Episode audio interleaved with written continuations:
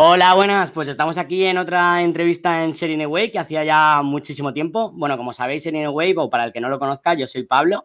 Eh, soy uno de los cofundadores y es una comunidad donde, donde hablamos de no-code, ¿no? De esas herramientas que se pueden utilizar eh, para hacer todo tipo de cosas, tanto como proyectos digitales como nuevas funcionalidades, sin tener que programar una sola línea de código, ¿vale? Por eso lo, de, lo del no-code, ¿no? y bueno, también hacemos eh, entrevistas porque pues uno de nuestros objetivos es que aprendáis eh, tanto a crear proyectos digitales, pero también pues para que sepáis muchos conceptos que hay como Lean Startup eh, y, como Lean Startup, liderazgo, growth y demás cosas que os pueden servir para, hacer crecer vuestros proyectos digitales. Esta entrevista pues es muy especial y me hacía muchísima ilusión eh, porque tengo aquí a dos personas que, que son muy queridas, no las conozco en persona, pero sí online y nos llevamos muy, muy bien. Y vamos a hablar sobre liderazgo. Y este, este liderazgo lo vamos a ver de dos puntos, porque realmente al final sí que tiene dos puntos en las expresas. Entonces vamos a ver con Miguel el punto del líder, ¿no? Del líder de una empresa, con Miguel Sanz. Y luego con Juan vamos a ver el punto de, alguien que está liderado, ¿no? Está en un equipo para ver todas estas dos versiones y sacar de aquí, pues, todo el jugo que podamos sacar. Eh, ¿Cómo estáis, Juan y Miguel? ¿Qué tal? Muy buenas, aquí encantado de estar. Muchísimas gracias por, por invitarme. Un gustazo. Yo digo lo mismo, Pablo. Muchas gracias por, la invitación. Me ha gustado mucho la introducción y todo lo que decías de, no code y cómo lo has ido relacionando con, todo tipo de cosas. sabes que el placer, siempre es nuestro.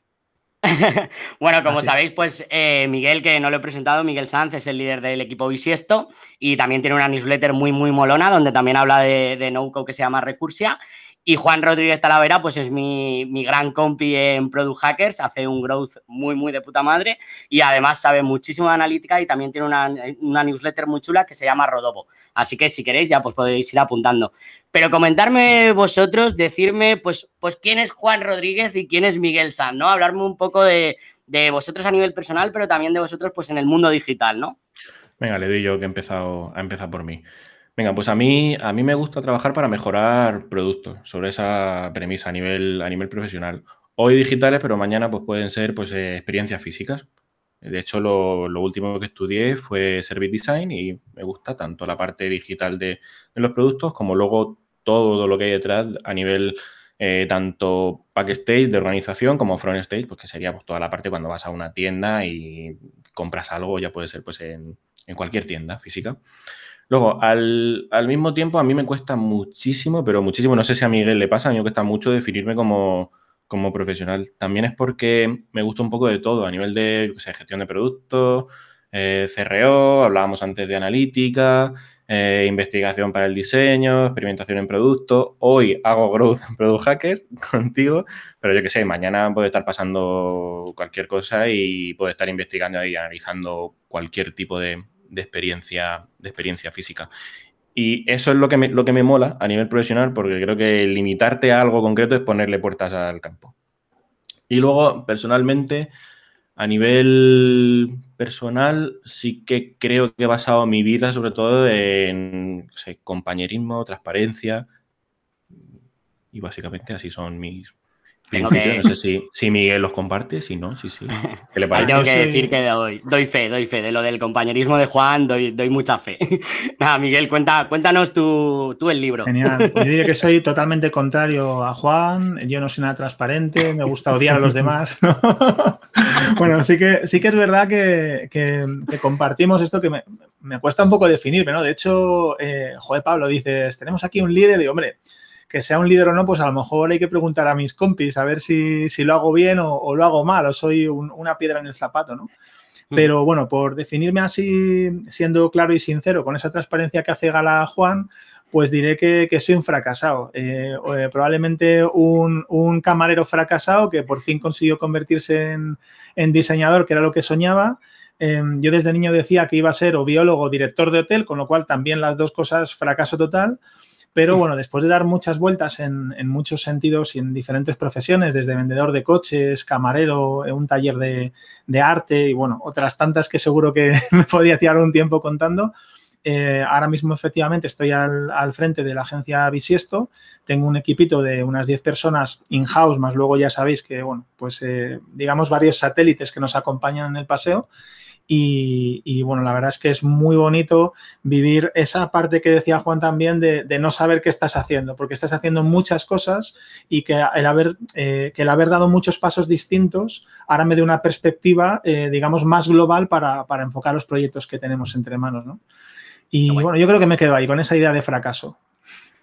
bueno, eso no, me mola, me, mola de hecho porque yo también pues he trabajado a camarero, en hoteles, de recepcionista, y es que eso es lo que te da luego visión de decir, vale, cojo de aquí, cojo de allá e intento llevármelo a algo, yo que sé, digital o como decía antes, pues experiencias que sean físicas. Eso mola, eso mola. Te iba, a decir lo mismo, que ya somos tres. Yo estudié fisioterapia, mira dónde he acabado. Estuve en Australia recogiendo basura de oficinas y, haciendo paellas con chorizo, que eso me dolía en el alma. O sea, imagínate. Pero luego es verdad que son experiencias porque, que, que te hacen mejorar mucho. Y yo tengo una pregunta para vosotros que es un poco, o por lo menos a mí siempre me ha pasado, no sé si le pasa a todo el mundo, pero hay veces que la palabra líder denota negatividad y realmente, depende de cómo se vea, no es así para nada. Entonces, ¿qué es para vosotros un líder y qué es para vosotros el liderazgo? Venga, ¿te arrancas, Juan? Venga, me arranco yo.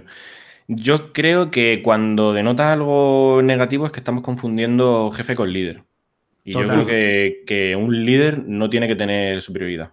Para mí, un líder es una persona que, al menos dentro de un grupo, sí que hace que el resto pues, se sientan seguros y tengan la confianza suficiente como para trabajar diariamente.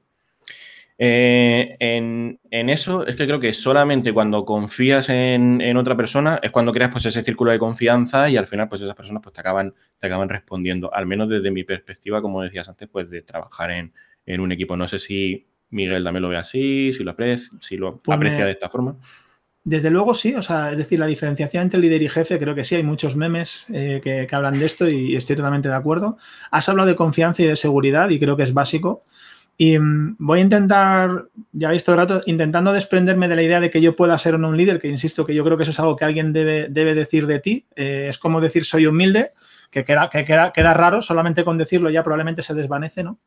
Em, lo, que, lo que yo intento en, en Bisiesto, algo que me preocupa de verdad y a lo que dedico esfuerzo mental y, tiempo, es a intentar facilitar el trabajo a mis compañeros. Es decir, no solamente generar un ambiente de confianza hacia mí, sino que se entienda que la empresa, que el equipo deposita la confianza en ti como pieza de, ese engranaje. Em, entonces, muy, muy en, la línea con lo que comentabas, Juan.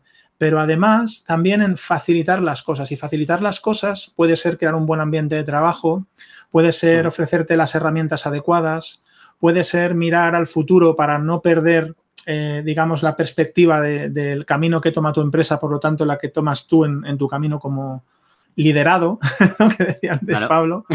Em, y yo creo que va un poco por ahí, ¿no? O sea, ser muy facilitador y sobre todo, eh, cuando hablamos de seguridad y confianza, también quizás em, creo que un líder se, entiende un líder como alguien que es referencia. La diferencia también respecto a un jefe es que un jefe te manda por eh, jerarquía y un líder, aunque puede que tenga o no una posición jerárquica por encima tuyo, sí que se convierte en una referencia en tu camino. Y perdóname que ahonde un poco, ya termino. Seguramente no ser no, quiere decir por ser una referencia que, em, que, tengas respuesta para todo. Quiere decir que, pues, haciendo gala de esa transparencia, compañerismo, de saber que estás ahí, de, de incluso saber que te equivocas abiertamente, la gente tenga esa confianza hacia ti y te vea, pues eso, como un modelo a seguir, ¿no? Profesional o laboralmente. Claro, es que si al final eres una persona en un equipo que está provocando todo el rato, pues estrés y ansiedad en los demás, ¿quién va a confiar en ti? Me gusta. Total. A nadie, a nadie. nadie mm. confía. De hecho, cuando, cuando se habla de mucho de retención mm. de talento y demás, de pues no, pues es que hay una rotación en no sé qué sector que es del 80% bueno, quizás no tienes que echarle la culpa a un sector de algo que puedes tener tú, de un ambiente que tengas que corregir. Entonces siempre eh, vamos como echando, echando la vista hacia afuera más que a lo que tenemos internamente. Si corriges internamente y si, internamente esa relación de, empresa, empresa y empleado es de win-win, al final Generas ese, generas ese ambiente, ese círculo de decir, coño, es que aquí, aquí es donde pasan las cosas mágicas y aquí es donde el trabajo se hace volado y no tengo que estar todo el rato pendiente de a ver quién se ha ido a las 5, quién se ha ido a las 6, sino a ver quién ha entregado el, trabajo y quién lo ha hecho pues, pues con, la confianza y en equipo como suficiente para, que ese trabajo sea, sea de calidad, o sea, lo que el estándar que queremos entregar. Total. ¿Puedo hacer un último añadido? Porque es que si no, como empecemos así, me llevo el podcast por delante. Amenazo, Pablo. Dale, dale, dale, dale, Miguel. Esto, tú eres el prota, tío. Claro, dices, joder, echamos balones fuera, ¿no? Como empresa echamos balones fuera y la, y la lanzamos al sector, ¿no? Pues va, tiro más del hilo. Como personas, echamos balones fuera y se las echamos al equipo, se las echamos al jefe, al líder, al compañero. ¿Hasta qué punto la gestión de las propias emociones y de tu propia motivación, que la gente dice, no, a ver si me motiva. De bueno, es que motivado, la motivación la tienes tú. Yo puedo facilitarte un ambiente, las herramientas, em, el espacio, la confianza, pero entonces, ¿hasta qué punto, si tiramos de verdad, de verdad de la cuerda, hay eh, un componente muy importante que no habíamos citado antes en la parte de liderazgo que afecta a las emociones? Y cuando digo emociones me refiero emociones del propio líder o del propio responsable o la, propia persona que es referente del equipo como individuos, o sea, de cada uno de los individuos del equipo y del equipo en conjunto. Es decir, también hay un, digamos, unas emociones que están ligadas a, a, tu equipo, a los subgrupos que hay dentro de los equipos. Y la gestión de esto eh, probablemente está muy relacionada con la perspectiva eh, que, se toma o con el día a día en el trabajo, con los ambientes y este tipo de cosas, ¿no? Con la empatía. me ha ido mucho. No, no, no, me, encanta lo que has dicho y, recalco una cosa que has repetido, bueno, habéis repetido los dos bastante, que es persona. al final todos somos personas, el que lidera y la gente que, tiene que trabajar en equipo, ¿no? Entonces, gestionar esas emociones es súper complicado y, y, la verdad que lleva un trabajo increíble. Y por ahí os disparo, bueno, primero le disparo una pregunta a Juan y luego a ti, Miguel, pero Juan, ¿qué es lo que tú ves que tú necesitas como en equipo para decir, es que estoy trabajando al 300% porque es que tengo un líder y un ambiente que, me, encanta, ¿no? Que me, que me hace estar ahí, porque bueno, la motivación, como decía Miguel, al final es de cada uno, pero si te lo facilitan encima, ya no curras al 100, sino al 300. Te lo voy a resumir en dos palabras casi, porque lo tengo súper claro, tiene que ser apoyo y bondad. El apoyo, porque cuando nos apoyamos el uno al otro, al final quieres lo mejor para esa persona. O sea, si, yo te apoyo en tus tareas diarias y, tú me apoyas a mí, vamos construyendo esa relación de confianza en, la que ambas partes ganan y tú al final pues quieres lo mejor para mí y yo quiero lo mejor para ti, que de hecho ha pasado esta semana cuando, cuando nos ponemos a trabajar pues en, todos los proyectos, yo digo, vale, voy a echar una mano a Pablo, Pablo me echa una mano a mí en lo que le es fuerte, yo se la he hecho en, en lo que yo soy fuerte. Al final la bondad, al menos para mí, la bondad genera bondad, pero tanto en el trabajo como relaciones de, de amistad, de lo que sea. Yo creo que son cosas muy simples, muy simples, que en algunas, en algunas empresas o en algunos entornos se ha perdido. El tema de bondad y, y, empatía. Es lo que decíamos antes, de que si estás con una persona que te genera estrés, que es egoísta y demás, pues al final no, no vas a querer, no vas a querer seguir por ahí. Y luego también sí que hay temas muy importantes, al menos para mí, por, porque los he vivido de cerca, como son como estrés y, y ansiedad. Que el estrés y la ansiedad al final son como que son como que despiertan en ti otra persona y al final una persona que tiene estrés y, ansiedad, y, estrés y, ansiedad, eso hace que no seas sincero al final, que no seas sincero, que solo te preocupes por ti. Entonces, para mí, en, en el punto ese de qué necesito, pues eh, sinceridad, eh, no tener estrés, eh, apoyo, bondad, compañerismo, es lo que estábamos comentando al final. Todos son cosas muy simples que con, el paso del tiempo creo que se han ido perdiendo. Y cuesta mucho ganarlas y cuesta mucho encontrar personas que, que sigan pues esos mismos valores y principios. Sí, porque al final es lo que dices, alinearse y que todo el mundo pues tenga los mismos valores y tal, es, es bastante complicado. Pero bueno, también yo creo que ahí hay, bueno, estaba para Miguel porque yo creo que ahí también hay un, hay un factor muy importante que es a quién fichas. Eh, si te preocupas por eso, ¿no? Eh, eh, no, porque es, difícil, ¿no? al final, oye, pues tienes un equipo, imagínate que tienes un ambiente muy bueno y fichas a alguien que, que te explota por, porque igual no comparte esos valores, ¿no? Entonces, es complicado. Entonces, realmente, Miguel, ¿cuáles son, bueno, tus preocupaciones sí que has hablado antes de ellas, pero ¿cómo, cómo haces esas tareas para ver, para entrar entre el equipo y darte cuenta de cómo están y qué les das a ellos? ¿Cómo, cómo generas esto? Bueno, eh, creo que, es una pregunta que se puede responder en muchos planos. Em, seguramente si empezamos por la captación, eh, por, cómo elegimos al equipo, pues te diré que mm, quien me siga, aunque sea un poquito de lejos, verá que siempre hablo de mi equipo. Eh, probablemente el 80% de mis publicaciones tienen que ver o citan al equipo en algún punto positivo. Mm. Em, y eh, tengo una preocupación muy fuerte en crear una cultura interna basada justamente en el respeto a las emociones, incluso respeto a momentos de ansiedad o de estrés, em, su detección, el apoyo a los compañeros que los, que los viven. Entonces, em, digamos que es crear una buena cuna en la que, en la que luego, a la que luego tú puedas llegar y que nadie tenga que explicarte lo que sucede, sino que se te contagie. Por otro lado, em, hablar mucho de tus valores para que cuando la gente se acerque a ti ya sepa lo que va a encontrar. Eh, que parece que no, pero es una manera de afinar tanto la captación de compañeros como también la de clientes, que no dejan de ser otro tipo de compañeros, ¿no? Si saben mm. de qué manera trabajas y cómo enfocas tu, tu vida y tu profesión, pues habrá gente muy afín y gente menos y creo que esto ayuda. Y de cara a herramientas más del día a día de cómo tomar el pulso, eh, hablando mucho, eh, quizás demasiado en mi caso, debería escuchar más, pero, pero hablando mucho, em, observando todo lo que puedo, preguntando a los compañeros en general, en cada ocasión, cuando están en grupo, cuando están en una reunión de tres, de repente nosotros tenemos varias salas, de repente veo que hay dos en una sala, me meto, les reviento la reunión que es antiproductivo, cualquiera me pegará, pero les pregunto, ¿y qué tal estáis? Y aprovecho ese momento de, intromisión. Vamos a comer, eh, hablamos en equipo, eh, comentamos los problemas abiertamente. Y además, como yo sé que no es fácil decirle verdades a alguien que al fin y al cabo pues, te va a pagar a final de mes, eh, hacemos encuestas anónimas para en algunos puntos concretos en los que necesitamos feedback, pues recibirlo. Pues creo que juntando un poco todo, creando una buena cuna, una cultura, eh, preocupándote de comunicar eh, en la dirección que quieres y atrayendo el tipo de talento que quieres, preguntando mucho, escuchando a los demás, eh, preocupándote también de crear un ambiente en el que emocionalmente todo el mundo esté a gusto y se pueda expresar y además dando hueco para expresarte incluso en huecos, o sea, en esas cosas que a lo mejor generan más fricción. Espero no estar cagándola demasiado. Volviendo al tema de, fracaso, ¿no? A, mí, a mí me ha molado mucho lo que, lo que estabas comentando, porque yo creo que las habilidades se ganan con el tiempo. De hecho, lo hemos, lo hemos demostrado cuando hemos dicho, pues a lo mejor es que antes, eh, yo qué sé, tú querías ser director de hotel, yo he trabajado de recepcionista, de camarero también. Pablo, cuando ha comentado que se fue a Australia, las habilidades se ganan, pero luego los valores son los que tienes desde, desde pequeño y los valores te los vas creando tú al final también.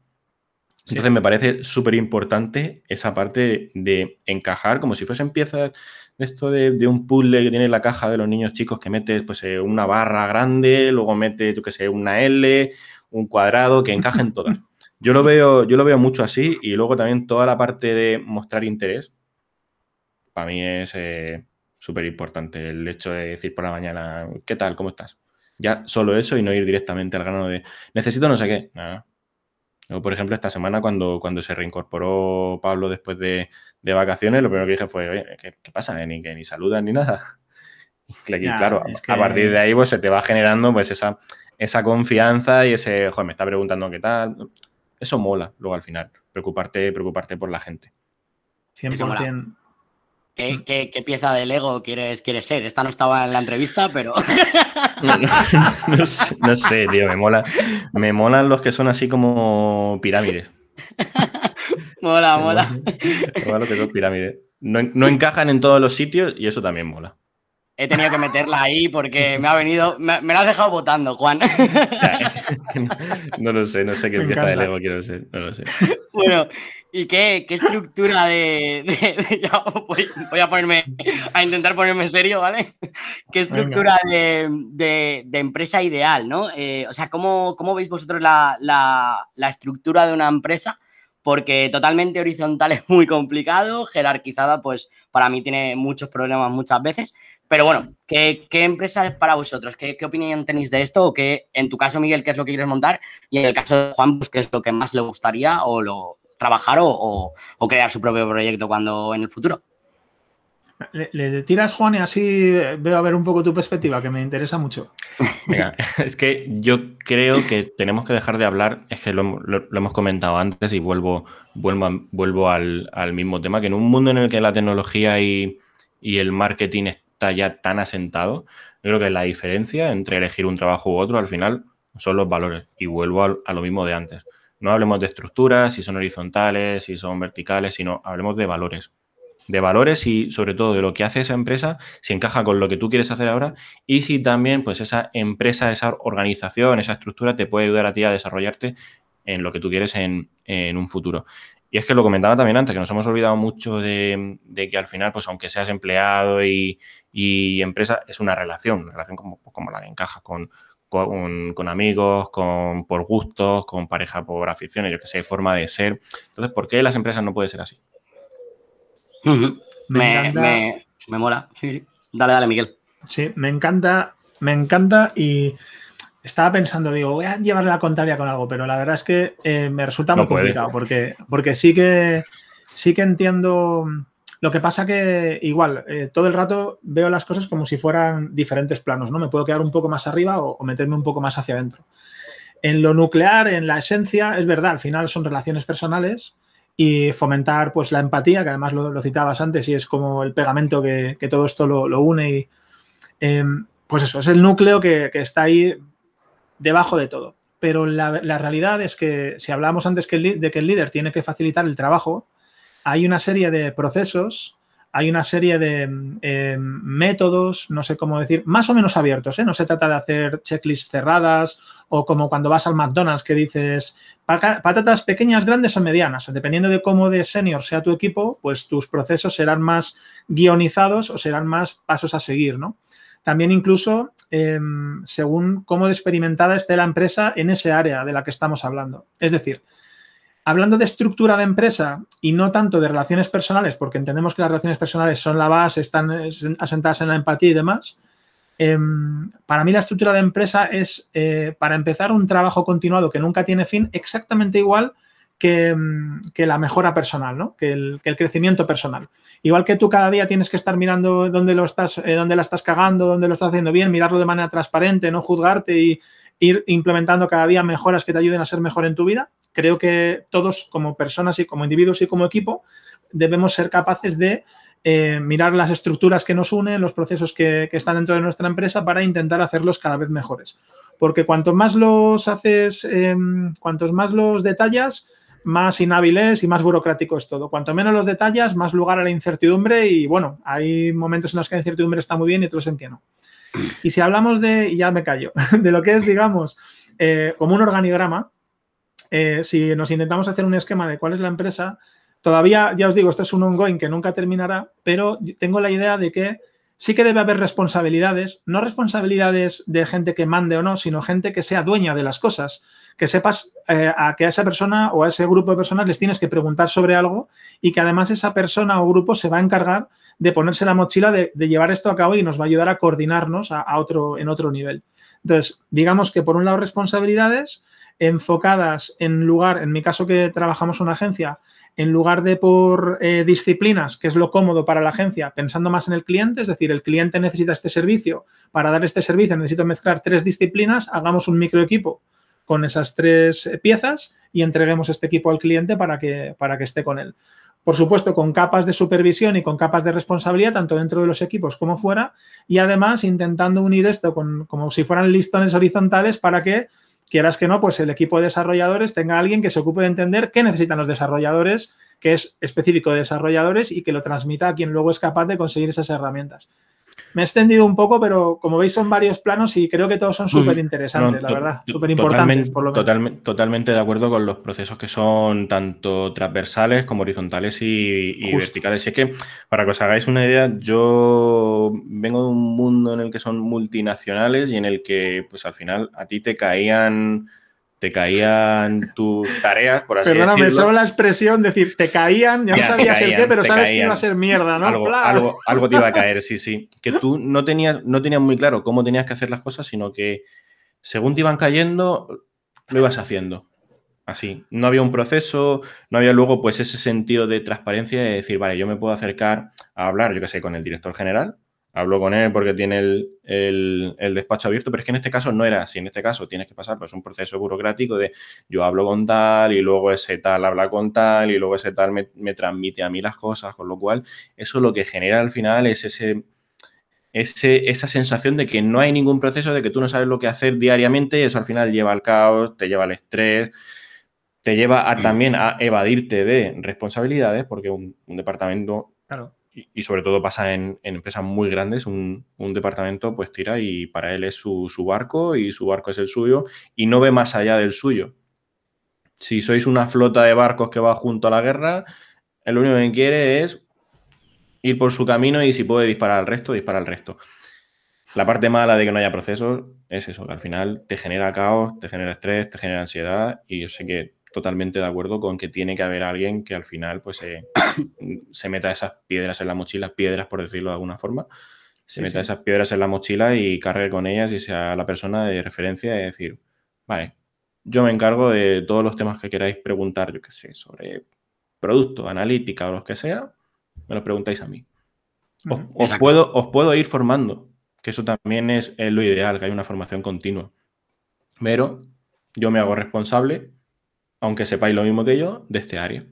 Porque así se van generando esos procesos y se van generando pues esas uniones que hablábamos que son horizontales ya no sé la diferencia entre horizontal, vertical, me cuesta, un poco. Estaba pensando horizontal, vertical. ¿Cómo era? ¿Cómo era? ¿Cómo era? ¿Cómo era? Sí, sí.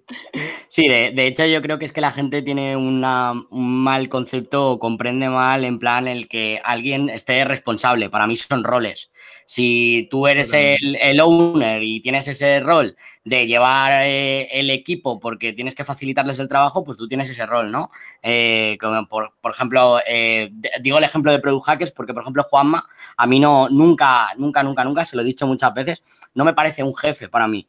Me parece al un compañero pero que es que es verdad que es el que, el que hace de rol de, de head, ¿no? O de, o de responsable y al final es el que te ayuda con todo el trabajo, porque si cambiamos ese concepto, eh, yo creo que también la gente no se tiene que ver por abajo o por arriba, porque luego hay mucha gente que se ve de director por arriba o algo y trata mal a la gente de abajo, o la trata con yo estoy por encima, ¿no?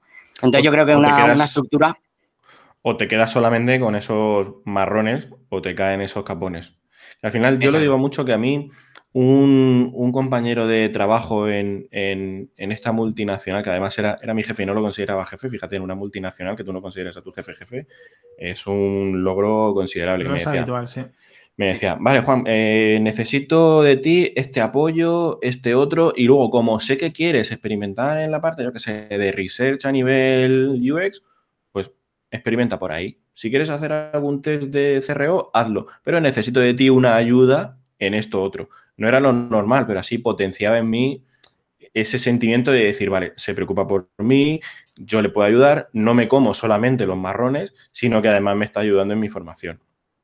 Que es lo que nos pasa a nosotros, por ejemplo, con eh, Pablo ha puesto antes el ejemplo de, de Product que nosotros nos ayudamos simplemente en, nos ayudamos en, cualquier área. Por ejemplo, si Pablo es muy experto en no-code, pues me echa una mano, decir, vale, ¿cómo puedo conectar ese íntegro más? Que yo no tengo ni idea. Pues me dice, pero si eso es súper fácil. Yo digo, sí, súper fácil, para ti. Pero luego él me viene y me dice, oye, ¿cómo puedo hacer algún análisis de Analytics? Venga, pues nos metemos todos a hacer ese, ese, análisis. Entonces sí que aunque haya un, ownership, pero pedir, pedir, esa, pedir esa opinión al resto sí que, es, sí que es importante, siempre en cuando tú al final pues decidas la solución que, quieras decidir para que sea la, mejor, vamos. o que te haga responsable de esa decisión final, que te haga responsable de esa decisión final. Esto es un melón, un melón enorme. Estoy aquí callado diciendo, bueno, cada, saltaría cada segundo, ¿no? sí, sí. Esto, esto es un melón que si estuviéramos tomando unas cervezas, creo que estaríamos cinco horas hablando de lo mismo. Sí, sí. Se acaba la cerveza. Exacto. ¿Quién es, quién es para vosotros em, un gran líder, ¿no? Alguien que tengáis como referente y, y por qué lo tenéis como referente. Venga, dale, Miguel, que yo le he dado antes. Mira que, mira que además hay que decirlo que, te has portado muy bien, Pablo. Nos has contado más o menos por dónde iban a ir las preguntas, para sabiendo que no íbamos a hacer cosas así como demasiado íntimas. Pero, y mira que le está dando vueltas. Y, la verdad es que tengo como muchos referentes, pero algunos no los conozco realmente, ¿no? Entonces, voy a decir uno que va a quedar un poco cutre, pero, pero ¿qué es lo que siento? El, seguramente el primero es, mi padre. Mi padre trabaja en una empresa, eh, como contabas antes, Juan, una empresa multinacional muy grande, en la que los equipos son realmente extensos y que además, como dices, pues hay em, diferentes departamentos y no siempre todos reman en la misma dirección, porque a veces se crean como pequeños grupos. Entonces, em, cuando he ido a algún, he tenido la suerte de poder acudir a algún evento que era interesante para mí y que me ha, dejado ir o, bueno, pues que le he acompañado y he coincidido con gente de su trabajo, he visto la admiración en los ojos de la gente que trataba con él de distintos departamentos, de otros barcos eh, y del suyo propio y me ha parecido que, esa admiración es la que debería em, emanar un, líder, ¿no? Eso es lo que debería, digamos, em, provocar en los demás, que no me salía la palabra. Em, dicho esto, que estará la cutre, es como para que luego lo escuche mi padre y diga, joder, hijo, estoy orgulloso, tal, lo típico. Eh, por ejemplo, a mí me, me flipa. ¿Cómo, se llama tu padre que. Jesús, Jesús Sanz. Jesús Sanz, te, mandamos el podcast para que escuches a tu hijo decir esto. Papá, te quiero, papá, te quiero, te quiero, no te lo digo suficiente. y, pídele el audio a Pablo para que puedas automatizarlo todo el rato. Papá, te quiero. Papá, te quiero. Así es. Esta es la respuesta que el otro día me comentó en Twitter, en plan, estoy orgulloso de mi hijo y digo, ahora se lo tengo que devolver. ¿no? Pero bueno, fuera de, fuera de coñas, em, por ejemplo, para, decir a alguien que seguro que todos tenéis un poco en mente, Ricardo Tallar de Flat 101, me parece, me parece un fenómeno, eh, comunica muy bien, em, su equipo, le, yo creo, por lo menos lo que parece desde fuera, ya digo, eso es lo que se ve desde, desde lejos, eh, le, admiran, eh, trabaja con rigor, eh, creo que sabe lo que se necesita para hacer un buen trabajo y por lo tanto entiendo que, lo, pone a disposición de los demás.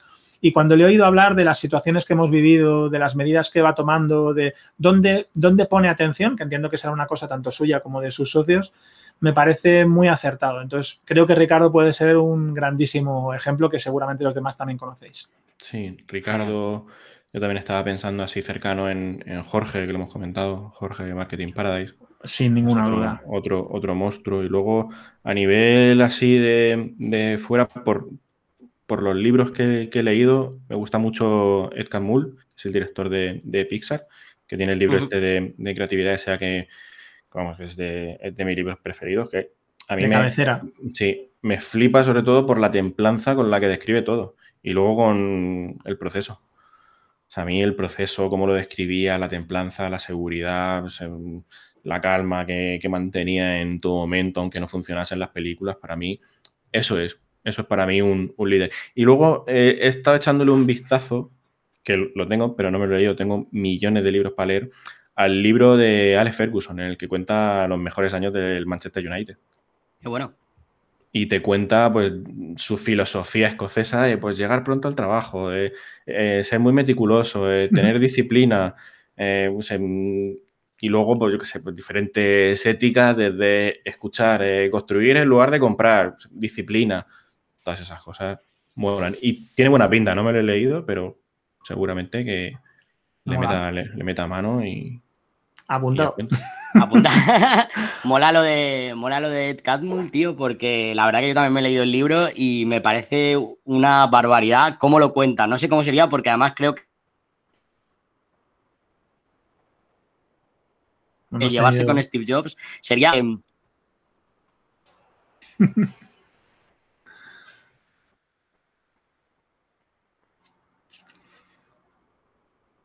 bueno, ya, estás, ya estás de vuelta. Tengo, tengo que pedir perdón en, este, en esta entrevista y eh, porque estoy, me he venido a vivir al campo, como veis, y me está dando, me está dando muchos cortes.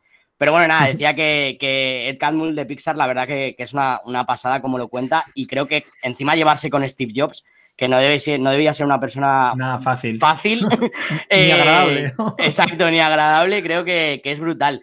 Y bueno, me voy a un tópico. Eh, ¿Cómo, o sea, creéis que el, líder se hace o se nace? ¿Y qué características para vosotros tiene, tiene un gran líder, no? ¿Qué, cómo deberíamos ser? Eh, bueno, ¿cómo deberían ser los líderes? Venga, le doy yo y luego me dice Miguel si coincide. Dale. Yo soy muy pesado y podéis dar fe por Twitter mucho con escuchar más que hablar. Y para mí al final es escuchar. Y cuando has escuchado y has empatizado todo lo que la otra persona ha dicho, es no juzgas a esa persona, aunque de base los, las personas estemos juzgando continuamente a todas. Todo, sí. De base, todo, todas las personas, yo que sé, situaciones, cualquier cosa. No juzgar, escuchar, tener esa empatía, escuchar muchísimo. Yo el otro día, de hecho, puse algo como escucha el 80% de las veces y habla el 20% de, de, esas veces o de tiempo. ¿Ves cómo, ¿Ves cómo es un poeta, Juan? En el LinkedIn es que... y en el Twitter.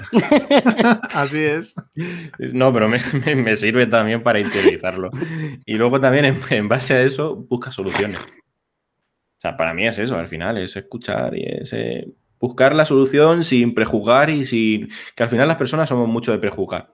Vemos a alguien que dice, no, pues este, yo qué sé, pues se ha trabado hablando de no sé qué, venga, pues ya no sabe. O ha dudado sobre un tema, yo qué sé, tecnológico, pues ya no sabe de tecnología. Mm. No hay que prejugar, a lo mejor sí, yo qué sé, a lo mejor ha tenido un mal día, a lo mejor no conoce ese tema, pero se va a poner las pilas. El rollo aquí es buscar, buscar solución, para mí al menos. Estoy muy, estoy muy de acuerdo contigo, Juan. Eh, ya te digo, te puedo llevar poco la contraria. Y de hecho, yo creo que eh, se puede profundizar un poco, un poco en eso, ¿no? En, en, que quizás la seguridad no está en saber la respuesta, sino en saber decir no sé. Claro. y que no pase nada, ¿no? Eh, oye, a mí yo creo que es una de las cosas que, que ha resultado un aprendizaje más, más, grande y de, más, de mayor calidad. Es que cuando algo no lo sé, digo, ojo, pues, pues no tengo ni idea. Y además te lo digo, digo pues no tengo ni idea. Y va, descubrámoslo juntos, ¿no? No pasa nada, da igual quién, quién esté delante. No lo sé, es guay que no lo sepas porque lo que importa es la actitud para resolver esto, ¿no? Y porque mm. tienes esa oportunidad también, pero Total. fíjate, al final, al final todo se va, se va hilando y yo a muchas cosas no decía no lo sé, pero porque no tenía esa confianza con la otra persona, con que me estaba preguntando para decir no lo sé, porque si decía no lo sé, pues no me caía un marrón, sino que me caía un tortazo en toda la cara de, pues, oye, tienes que ponerte con esto ya y necesito algo ya. Y ahí es cuando dices tú, pero, pero ¿qué pasa? ¿Pero dónde estoy? Entonces, pues bueno. eso cuando, cuando comentábamos antes todo el tema de trabajo en equipo, por ejemplo, si yo no sé algo, a Pablo le voy a decir, tío, no tengo ni idea, pero si tenemos que hacerlo, hagámoslo. Que... Como sea. Exacto. O sea, lo sacamos de debajo de las piedras. No, claro. y, si tenemos, y, si tenemos, que aprender programación, eh, el truco consiste en ir una lección más avanzada que el cliente, con lo cual. Eso, sí, eso tenemos, mucho. Si tenemos que aprender programación, a mí no me llames, ¿vale? sí, sí, porque no lo, he, no lo he hilado muy bien con el tema no-code. O sea, no, no, no, no, es que a mí no me llames porque a mí cuando un dev, un dev, un dev me enseña su pantalla me parece Matrix, ¿vale? O sea, es sí, como, sí. Dios, Dios, ¿qué es eso? Pero si está lleno de colores. sí, sí. ¿Y qué, qué habilidad... ¿Qué habilidad, Miguel, crees que es la tuya más fuerte liderando y que más valora tu equipo? Y Juan, ¿qué habilidad crees que tienes que si fueras, eh, si tuvieras que liderar, sería para ti la, la, más fuerte? Esta no la teníais en las preguntas y había Venga, que, pero, pero está fácil, una. está fácil porque, porque, y a lo mejor hasta coincidimos, la empatía. La empatía es mi superpoder. Eh, me encanta fijarme en los demás. Creo que eh, para trabajar en un negocio como en el que estoy, de momento que no es muy negocio, pero sí que, sí que requiere mucho trabajo, si trabajas en una empresa de servicios, trabajas con personas. Si trabajas con personas, te tienen que gustar.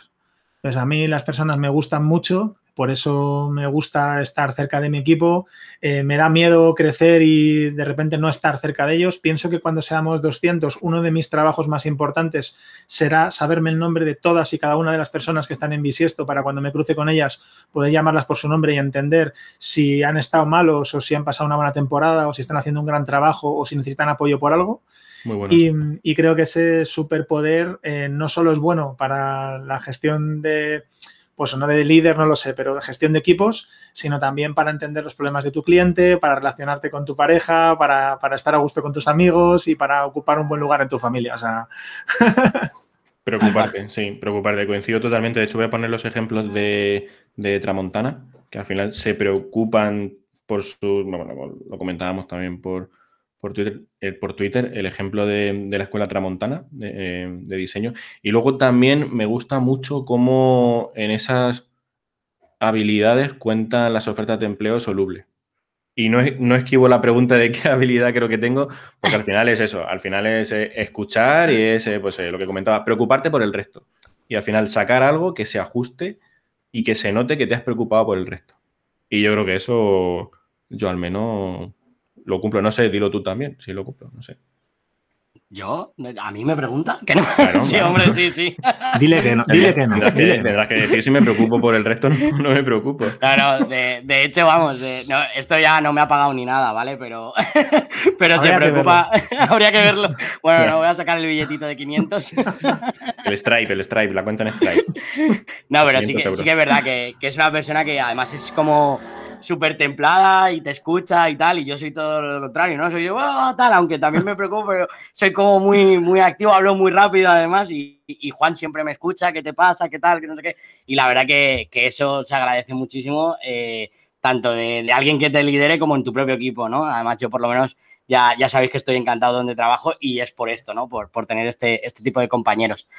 Y bueno, eh, hablarme un poquito de vuestros proyectos newsletteros ahí, un poco de, promoción, que además es que tenéis newsletters muy guays.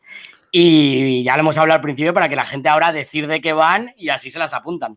Vale, vamos a hacer una, cosa. Miguel, ¿cuánto tiempo llevas con, la newsletter? Pues, ostras, 14 ediciones, yo creo que empezamos en octubre, noviembre del año pasado. En octubre, claro. Yo empecé antes, entonces no sé, no lo, no lo, tenía preparado, con lo cual empieza tú si quieres, que empezaste más, más tarde con la newsletter y luego lo cuento yo. Pues fue en plan de, no, no, si ha empezado, antes que, yo, si ha empezado antes que yo, lo cuento yo. Si empieza yo después, no sé. Te ha salido mal, ¿eh? Espérate una cosa, esto es como tirar una moneda, una moneda al aire tipo cara o cruz y sin saber qué te toca cuando te sale cara, ¿no? Totalmente. Me ha encantado. bueno, pues, pues, pues empiezo con mucho gusto. Em, Recursia, que es, nuestra, es como se llama nuestra newsletter. Em, actualmente tenemos recursia.com, es digamos la, web oficial, pero en realidad como lo tenemos en Substack, que aquí los no coders pues lo conocerán bien, es recursia.substack.com. Eh, aquí ya dejo la cuña comercial bien clara, espero que luego me pongas aquí unos créditos, Pablo, como, como corresponde. Eh, el caso es que en, en Bisiesto teníamos primero un canal de, de WhatsApp en el que algún zumbao, no sé, no sé quién, escribía a las 2 de la mañana, 3 de la mañana, se llamaba Inspiración Bisiesto, y entonces básicamente sincerándome, escribía a los chicos a deshora, mandándole unas cosas que decían, tío, eh, déjame en paz, que fin de semana, solo con recursos, herramientas, eh, artículos, cosas que me parecían súper interesantes y como yo soy un loco y no estoy obsesionado con mi trabajo, pues no para de mandárselo, ¿no? Entonces me levantaron la mano y me dijeron, tío, para allá, o sea, primero, silencia al grupo, esto hazlo en un grupo aparte y aparte, además, en vez de aquí, vamos a ponerlo en Slack y vamos, eh, bueno, pues haciéndolo más ordenado. Digo, ah, pues es verdad. Entonces, yo podía seguir mandando mensajes a deshoras, pero colocando ahí, con la alegría de que además ellos al verlo, pues se fueron, se fueron sumando. Entonces, de repente, así sin quererlo, tras varios meses, eh, porque esto ya lleva años, ¿eh? empezamos a mm. llenar ahí el canal de, de, recursos, un canal de inspiración y recursos, a un nivel que Slack empezaba a perderlo porque, bueno, somos tan cutres que no pagamos Slack. es lo que hay, ¿vale? Entonces, eh, de repente empezaban a desaparecer. Eh, a raíz de esto pensamos, joder, vamos a meter una base de datos y un poco con esa idea y recuperando un, dominio que compré, yo qué sé, cuando tenía pelo, ¿vale? hace, unos cuantos años, eh, dijimos, joder, pues vamos a montar, vamos a hacer de esto algo que, realmente mm, genere valor a los demás, porque para nosotros nos viene muy bien eh, digamos que la motivación de compartirlo con otros nos, obliga a ordenarlo y, así empezó todo, eh, queriendo compartir eh, estos recursos con, la gente. Decidimos que lo íbamos a hacer de manera quincenal, cada, cada miércoles, por ejemplo, este miércoles ha salido, ha salido una, y dentro de dos miércoles pues volveremos a mandar una cantidad de recursos que ronda entre los 15 y los 30, vienen siendo unos links con, links con las herramientas. No explicamos exactamente lo que tiene cada una, le damos un tono muy, bueno, muy nuestro, eh, habrá que apuntarse y leerla para, ver a qué me refiero. Y hay quien nos critica mucho por no poner esa explicación de las herramientas y quien le encanta. Y estamos exactamente al 50% en feedback desde hace muchos meses que todo el mundo nos dice, es que lo odio, ponme de qué es. Y gente que me dice, es que me encanta que no me lo digas porque así entro. Así que sigue la pelea. Y hasta de hecho, Te, quería preguntar, em, que se escriba el que la quiera leer, el que no la haya leído, pero te quería preguntar quién la escribe con ese tono tan loco, porque es muy graciosa. Joder, pues es que me, me, fastidia porque, bueno, eh, voy a ser sincero, la escribo yo. La escribo lo sabía, lo sabía, la, ¿eh? escribe. Lo sabía, lo sabía sin saberlo. M. Sanz es un personaje. La, escribo yo. Lo que pasa que eh, tengo que decirlo porque es muy importante. Labor de equipo, toda la recogida de recursos, toda su ordenación, las revisiones, sugerencias, temáticas. Entonces yo al final juego un poco con, lo que es la redacción y, le pongo ahí, pues bueno, un, toque de un poquito de humor, pero el trabajo es un trabajo mérito de todos que yo no podría hacer por mí mismo. De hecho, vamos, no lo he hecho hasta que no he tenido a mi gente trabajando por detrás. Así que me duele un poco decirlo, pero por otro lado me gusta porque es verdad que lo hago con mucho amor y, y eso, yo me quedaría con que es un trabajo de equipo. Sí, sí, no, eh, pero no, o sea, al revés, ¿eh? O sea, está claro que hay un trabajo de equipo porque además tiene muchos recursos.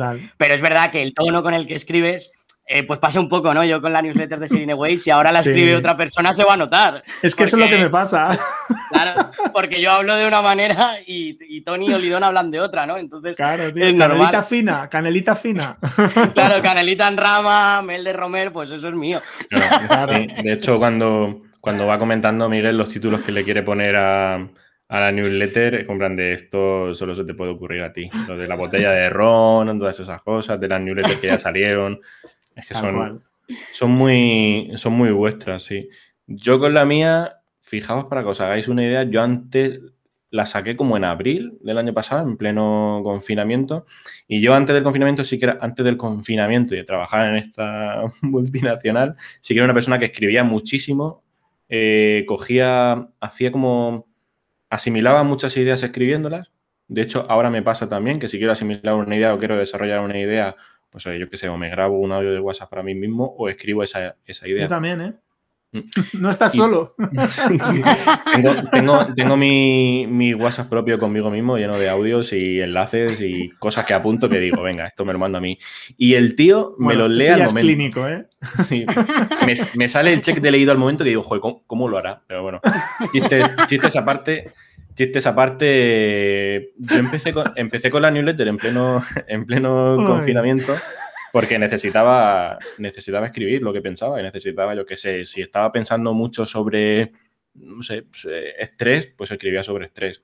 Si estaba pensando mucho sobre incertidumbre, decir, hostia, no sé qué va a pasar. Que de hecho escribí muchísimas sobre incertidumbre, cosas así, porque era justo en el proceso en el que estaba pues integrándome en Product Hackers y decía, hostia, no sé qué va a pasar. Entonces todos esos conocimientos que decía, conocimientos no, pensamientos que tenía, lo reflejaba en, la newsletter. Y luego sí que le da un toque, pues, hay ediciones que leo más cosas sobre diseño, otras que leo más sobre, sobre analítica, pues al final pongo, voy poniendo pues enlacitos de lo que, de lo que voy leyendo, que no son muchas cosas. Y luego sí que me gusta sobre todo coger algo de, inspiración, pues yo que sé, que, puede ser cualquier cosa, yo que sé, una pintura, un museo, una exposición, que a mí al menos me ha hecho pensar y me he llevado algo de esa, de, ese recurso para decir, vale, voy a ponerlo en, práctica. Y luego, pues, libros que estoy leyendo, que frases, libros que me molan, libros que me he pasado por la casa del libro, ojeado uno y he dicho, hostia, este tiene buena pinta, me lo voy a apuntar, lo recomiendo. Entonces, todas esas cosas, al final es como una herramienta que me sirve a mí para sentar ideas. Y si alguien, pues al final puede leer eso y tener las suyas propias o le hace pensar, cojonudo. Pero sobre todo es para, sentar ideas. Y el podcast también es pues, para este tipo de conversaciones que estamos teniendo, pues también para, para tenerlas un poco y, generar ese buen rollo y al final conocernos todos, que al final sí que hay un, buen ambiente en, la comunidad, esa comunidad no code, esa comunidad de diseño, esa comunidad de marketing, y ese, ese, ese, ese, buen ambiente se tiene que ver reflejado. Sí, quería comentar sobre tu, news, tío. A mí me, a mí me encanta, ¿eh? Porque eh, si hablamos de la mía, pues que si humor, desenfado, no sé qué. En, tu caso, yo creo que la propuesta es, muy distinta y precisamente por eso, pues, pues además tiene mucha calidad, porque eh, coges temas, eh, les aportas una visión personal. Te puede gustar más, te puede gustar menos, pero tienes por seguro que te va a hacer pensar. Entonces, a mí me gusta porque luego queda, la reflexión queda Y ese tipo de movimiento mental yo creo que nos, enriquece a todos. Así que creo que en tu caso no solamente es, digamos, un aporte a la comunidad y, tal, sino que a nivel individual yo creo que, abre, abre puertas, eh, mentalmente hablando, y, mola un huevo, tío. Así que enhorabuena. gracias. Yo es que creo que si, si yo estoy pasando por un momento, yo qué sé, pues puede ser de síndrome del impostor, ¿por qué otra persona no puede estar pasando por ese momento? Tal cual. Y al final el objetivo es ese, es el decir, mira, oye, que es que no, por lo que tú estás pasando, yo lo he pasado, por lo que yo estoy pasando, tú lo has pasado, vamos a compartir Juan, esto. perdóname. Y, nos emborrachamos juntos, yo qué sé. Perdóname porque es que, eh, es que se suponía que el podcast era no sé qué de liderazgo pero era todo de empatía al final. Al final era, empatía. Era, empatía. De hecho, os tengo que decir una cosa, eh, porque esto que se hace de CTA de valor, cuenta tu proyecto. Vosotros no habéis hecho un CTA, habéis hecho un podcast. Muy bien, muy bien promocionados las dos. ha sido brutal y además muy gracioso. O sea, que, la verdad que, ha estado muy bien. Pero esto, esto no era una reunión. Yo pensaba que era una reunión. esto, se, emite entonces. se me ha olvidado grabar. pues nada, chicos, la verdad que, me ha encantado. Han habido un montón de reflexiones muy buenas porque yo creo que con esto del liderazgo y la felicidad en la empresa y todos estos temas de retención, la gente y tal, y las personas, que yo al final siempre digo que somos personas, eh, hay mucho, mucha polémica, hay mucha controversia y cosas que no se entienden y se entienden de otra forma y tal. Y creo que la verdad que, habéis sido súper buenos eh, bajando los conceptos, aterrizándolos y, reflexionando sobre ellos. Así que muchísimas gracias a los dos. Eh, espero que os haya gustado y a ver si nos, vamos, nos vemos en otro siguiente episodio, si estáis dispuestos a que, a que os entreviste otra vez. Ya te digo. Siempre, que quieras. A mí lo único que me ha fallado es la compañía. bueno, la, siguiente vez te traeré otra vez a Juan, si te apetece. Venga, venga, vale, venga, vale. Un gustazo, un gustazo. Un abrazo a los dos y muchísimas gracias. Igualmente. igualmente, Pablo. Chao, chao.